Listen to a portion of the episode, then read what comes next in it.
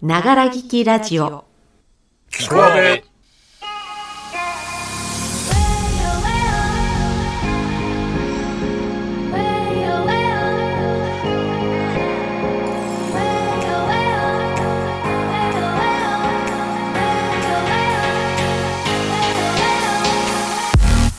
皆様おはこんばんちは阿部の A です今日も我々阿部はお芝居を語りこのキコアベという場所を芝居小屋のようなラジオにするべく頑張ってまいりたいと思います。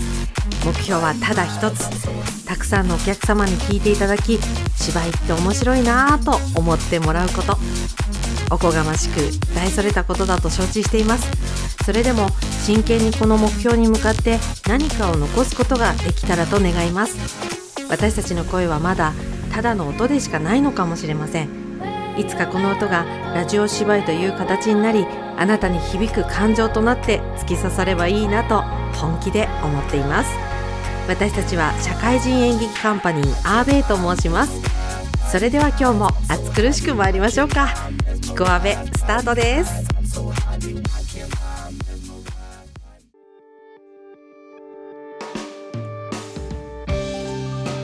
さあ始まりました。キコアベでございます。今日はのっけから暑苦しいオープニングトークでしたね。松岡修造さんもちょっと引くかしら。いやノリノリかもしれないな。そんな妄想が頭を巡っております。A でございますけれども。あの A はこの1週間実に忙しい日々を過ごしておりまして。あれ1月ってこんな忙しい月だったっけ？っていうくらい、まあ、仕事もこのキコアベの活動も忙しくてですね。去年の今頃はまだそうだラジオやろうとも思っていなかった時期で家でうつうつとソシャゲなんかやりながらねつまらない日々を過ごしておりましたね。忙しいっていうのは幸せなことなのかもしれませんね。やっぱり私は暇は嫌いですね。はい。さあ本日のキコアベは一番緊張した作品というテーマでメンバーアンケートを取ってまいりましたのでご紹介いたします。そして番組の後半では J さんの何でも実況するマンをお送りいたします。さらに今日はイミラジオの今中実さんの CM をお届けいたしますのでこちらもお楽しみにしててください。ではではメンバーアンケートいきましょうか。まずは C さんからの回答です。あれはまだ10代の頃劇場に入り舞台作りをし翌日には本番という日の午後の休憩時に作演出の方にペラッと1枚の紙を渡されて「これあのシーンの暗転中に喋って」と。約24時間後の本番までに暗転中に1人長台詞そこまで長くはないけど長台詞を覚えなければならない。この後は作業があるからそれが終わらないとセリフ覚えの時間がない。という状況で迎えた本番。そのシーンは死ぬほど緊張しました。だって暗転中1人長台詞動きでごまかすとかもできない。照明さんからは3秒だったか5秒だか沈黙があったら明かりつけちゃうねと言われていてそれがまた緊張感増し増しでした。この程度で緊張しまくる私としては急遽代役で3日とかで全部覚えて本番を迎える役者さんとかもう尊敬を超えて神と崇めたい。ちなみに長台詞なんとか言い切りましたよ。ということで事なきを得た C さんでしたね。長ゼリってあのそれだけで緊張しますよね。あのよく終演後なんかにお客様からあんなにいっぱいセリフを覚えてすごいよねとか言われるじゃないですか。っていうか言われるんですけれどもあれ別にそんな大したことじゃないって思いますけどね。だってあの稽古してたら自然とセリフ入りますから。1日2日とかで覚えるわけじゃないのにね。特に記憶力がすごいとかではないんですよ。ただ今回の C さんみたいに短時間で覚えなきゃならない場合は別ですよね。これはもう必死で何とかしなきゃならない。嫌ですね。私が C さんの立場になったらと思うと胃が痛いです。はい。ではお次は私 A の緊張した作品を、えー、実は2つあるんですけどごめんなさい。1つは春菜愛さんや小野正俊さんが出演した舞台に出させていただいた時のことなんですけれども、まあ、別にあの芸能人の方が相手だから緊張したっていうわけじゃなくてですねありがたいことにあの役をちゃんといただきましてね終盤、主人公の捨て身の献身によりあるミッションがうまくいったことに対して深くお辞儀をするっていうシーンがあったんですね。まあこれが無言なんですよ。無言でお辞儀をすることで全てを表さなければならなかったんです。お辞儀しちゃってるので顔も見えませんしね。体で表現するみたいなことで毎回お辞儀の練習をしてから本番をやっていたっていうお話です。意外とねお辞儀って難しいんですよ。あの角度によってね意味も気持ちの深さも変わっちゃうのでね。あとあのこう頭下げるとフラフラしちゃうんでね。はい、えー、そしてもう一つは別の意味での緊張だったんですけれどもあのアーベイの舞台の話によく出てくる柏の演劇祭に出演していた時のことなんですけれどもこれから出番っていう時間にね実家から父既得の知らせが入りましてね。まあよく言われることですけれども役者たるもの親の死に目には会えない職業だとかね。あああれが自分の身に起こったんだなぁとねどこか他人事のように感じていました。それでも頭は父のことでいっぱいだし帰りたいしでぐちゃぐちゃな気持ちのまま本番をやることになったわけです。今日この舞台を楽しみに来てくださったお客様にそんな姿を見せるわけにはいかないし気を強く持って本番に臨まなければと思いました。共演の B さんはそんな私をずっと励ましてくれて肩を抱いていてくれましたね。本番のことはほとんど覚えておりませんがなんとかやりきった後実家に帰りまだ温かい父に触れることができましたあの時は自分がどうにかなりそうで芝居なんかできないんじゃないかっていう緊張感と必死に戦った記憶しかなくて一言ではちょっと語れないんですけれどもとにかく怖いっていう思いでいっぱいでしたね。あの話はちょっとそれちゃうかもしれないんですけどあのどうか皆様ね親がいなくなってしまう前に感謝や大切に思っていること伝えてくださいね。親はいつか亡くなりますし後悔は絶対にするものだとは思いますけれどもそれでも皆さんの救いになるのはあの時ありがとうって伝えることができたっていう記憶なのかもしれません。ご両親が生きてる間にあなたのことが大事なんだよ。ありがとうって伝えてほしいなって。ます。えー、っと 何の話でしたっけ？あ緊張した作品ね。えー、っとねお次どっちがいいかな？あの実は B さんと J さんは同じ作品を挙げていましてね。私はちょっと意外に感じましたけれども J さんはもうねあの何でも実況するまで今回も回答は収録でございましたので先に B さんの回答をご紹介いたしますね。芝居をやり始めた頃から毎回緊張していました。なるべく一人きりになるようにしたり誰かがいても一切話をしないとか。でもある時からそういったことは少なくなり最近じゃあ本番前によく居眠りをしています。特に初日の本番前。一番疲れてる時なんでしょうね。そんな僕だったのに4年前にやったアーベイの演目「チンゼルとマサーテル」ではとてつもなく緊張しました。出番待ちでそばにいた A さん C さんとの会話は途切れがちで僕の両目はまばたきを忘れ両肩と背中にはどんなにほぐしても取れないコリがまとわりつき口の中はカラカラでした。こんなことでセリフ言えるのかとてつもなく心配になりました。多分この作品が大好きだったからだと思います。念願かなってやれた演目だったので結果はおかげさまで大成功でした。そして終わってからのビールのうまいことうまいこと。そう考えれば緊張も悪いことじゃないですね。ちなみに別のところで出番を控えていた J さん。暗い中一人ぼっちで緊張に耐えていたとその酒の席で言ってました。あの時のみんな本当にお疲れ。ということでした。この時ね B さんはやりたかった役をやれることになってねすごく嬉しそうでしたね。もともとはこの役昔 J さんが演じていた役だったのを B さんへキャスト変更して上演したものでした。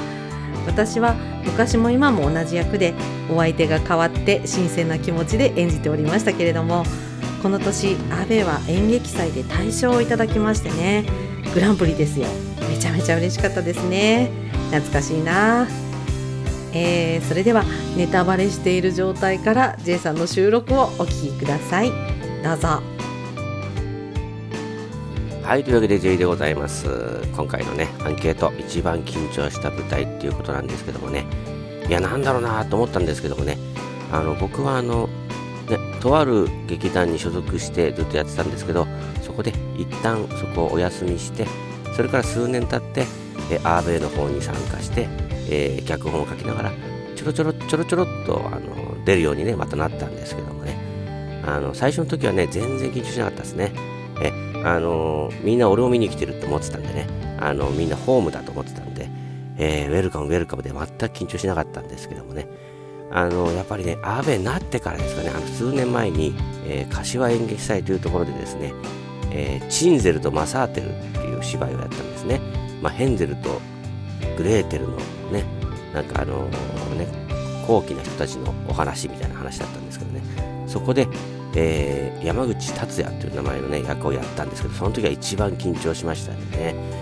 あのそれまではねあのアーベイでもねちょろっとちょい役で出て美味しいとこもらってこうみたいな役が多かったんですけどね。初めてねあの芝居の頭から出てくるって言ってセリフいっぱいあるみたいな。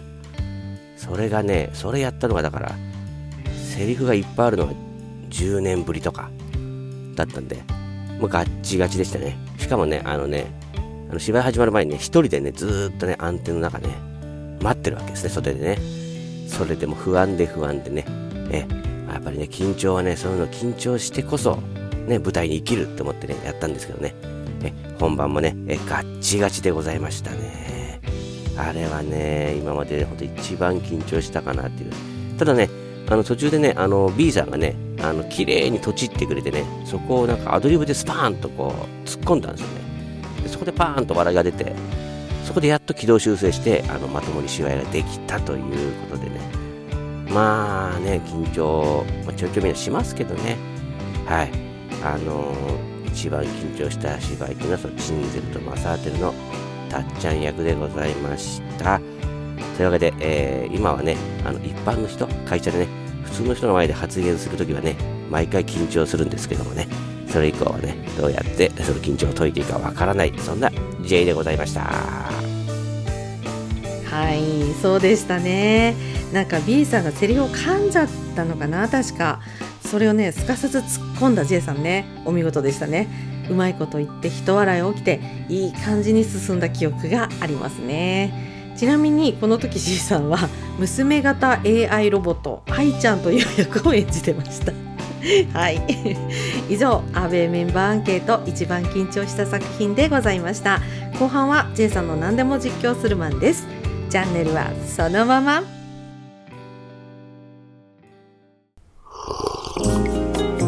コーヒーブレイクに聞こあべ最後が一番だな。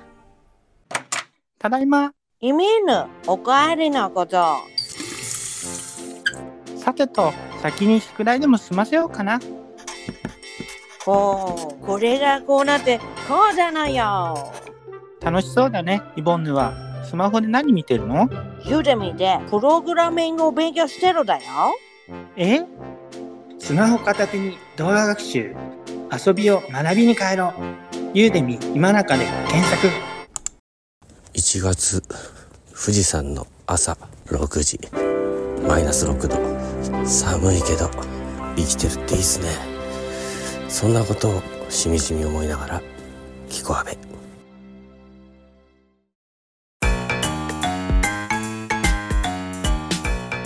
から後でメーションね。はい、すみません。はい。了解です。後で、あの、もう引き続きじゃあ、うん、よろしくお願いします。ご迷惑おかけします。はい、どうも失礼します。失礼します。はい、というわけでですね、今ですね、うちの後輩がですね、えー、車をね、えー、民家にぶつけましてね、それをですね、えー、今、総務のね、えー、課長さんかな報告してた次第なんですけどもね。いやいや、もうね、あのね、何回もね、ぶつけちゃってるからね、もう向こうもね、総務の人もね、またかみたいな感じでね、あの、全然怒怒ってるとか、呆れてる感じでね、いやいやいや、つって、やってたんですけどね、これね、なかなかないんでね、これね、年末これ、今日で、クリスマスイブですよ。クリスマスイブにね、見事ね、車ぶつけちゃいましてね、なんかね、トナカイが来たんだっつってね、バカ野郎っつって、ソリが出てきたからびっくりしたなんていう、そんなこと言ってましてね、冗談じゃねえよっつって、最終的にはね、あのね、向こう側の塀がね、せり出してきたっつってね、お前どうしたもうインディ・ジョーンズかそれっつって、バカ野郎っつってね、そんなね、えー、今ね、えー、ぶつけた本人のコメントを取ってみたいと思います。はい、すいません。どうですか？ぶつけた感じ。いやー、ちょっと、思ったよりも、重かったなという。おめえの体が重いんじゃねえか、バカ野郎って話なんですけどね、えー人のね、あのね、家にね、ぶつけといてね、こうやってね、シャーシャーとね、配信しようなんつってね、本人が言い出しまして、これ面白いっすよ、つって。これなかなか僕ないですよ、つってね、言ってきたんですけどもね。いやー、巻い、巻いちゃいましたね、本当にね、もう何回も、もう4回ぐらいね、あの、ぶつけて、同じ、同じ家にね、もうなんか、ちょっとずつ削っていくみたいなね、怖いさ、明和東のタックル部隊みたいになっちゃってるんですけどね、恐ろしい感じでね、やっておりますよ。えー、あ、そろそろね、あの仕事でね、じゃあ移動すればいいんですよ。何がやばいの？ちょっと、だいぶ怒ってますね。あまりにも怒りすぎて、その部分は僕割愛しちゃったんですけどもね、今ね、最最後だけちょろっとね、あの流したんですけどもね。いやいやいや、やってくれましたよ、本当にね。最終的にはね、もうね、俺に謝罪しろっつって言ってきましてね。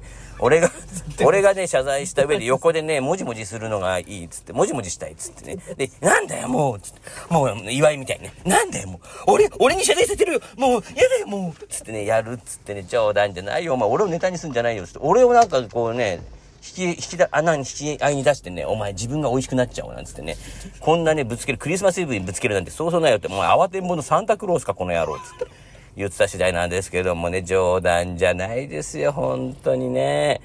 なんかね、あの、会社の車だからよかったっつって、うちの車だったら嫌だったけど、会社の車だったらよかったっつって、削れ削れ、新しい車にしてやる、イェイイェイっつって、やってましたけどね、冗談じゃないよっつってね、えー、僕はね、全然ね、いなかったから関係ないんですけどね。そうですね、ちょっと。塀がね、うん、かっこよかった塀がね、ずれちゃう。ずれちゃ、ずれちゃった。そうですね。恐ろしい限りでございますね。えーね、というわけでね、えっ、とね、今日のね、えー、何でも実況するマンのコーナーはですね、会社の後輩が、よその家に車にぶつけてみた後、反省してない様をお送りいたします実況でございます。ねえ、本当にね、皆さんね、お気をつけてくださいね。あのね、注意1秒、怪我一生って言いますけどね、全然注意してねえとこうなるんですね。はい。同じとこで、同じとこで何回も年に1回、年一でぶつけてくるっていうね、お前、七夕かバカ野郎っつって言ってましたけどね。え、皆様もね、え作業着着たね、デブが運転してる車見たらね、これはね、あ、あいつだっつってね、あいつだ、あのぶつけたやつだっつって気をつけてくださいね。はい。というわけでね、えー本日の何でも実況するマンはこんな感じで締めたいと思います。それでは、スタジオにお返しします。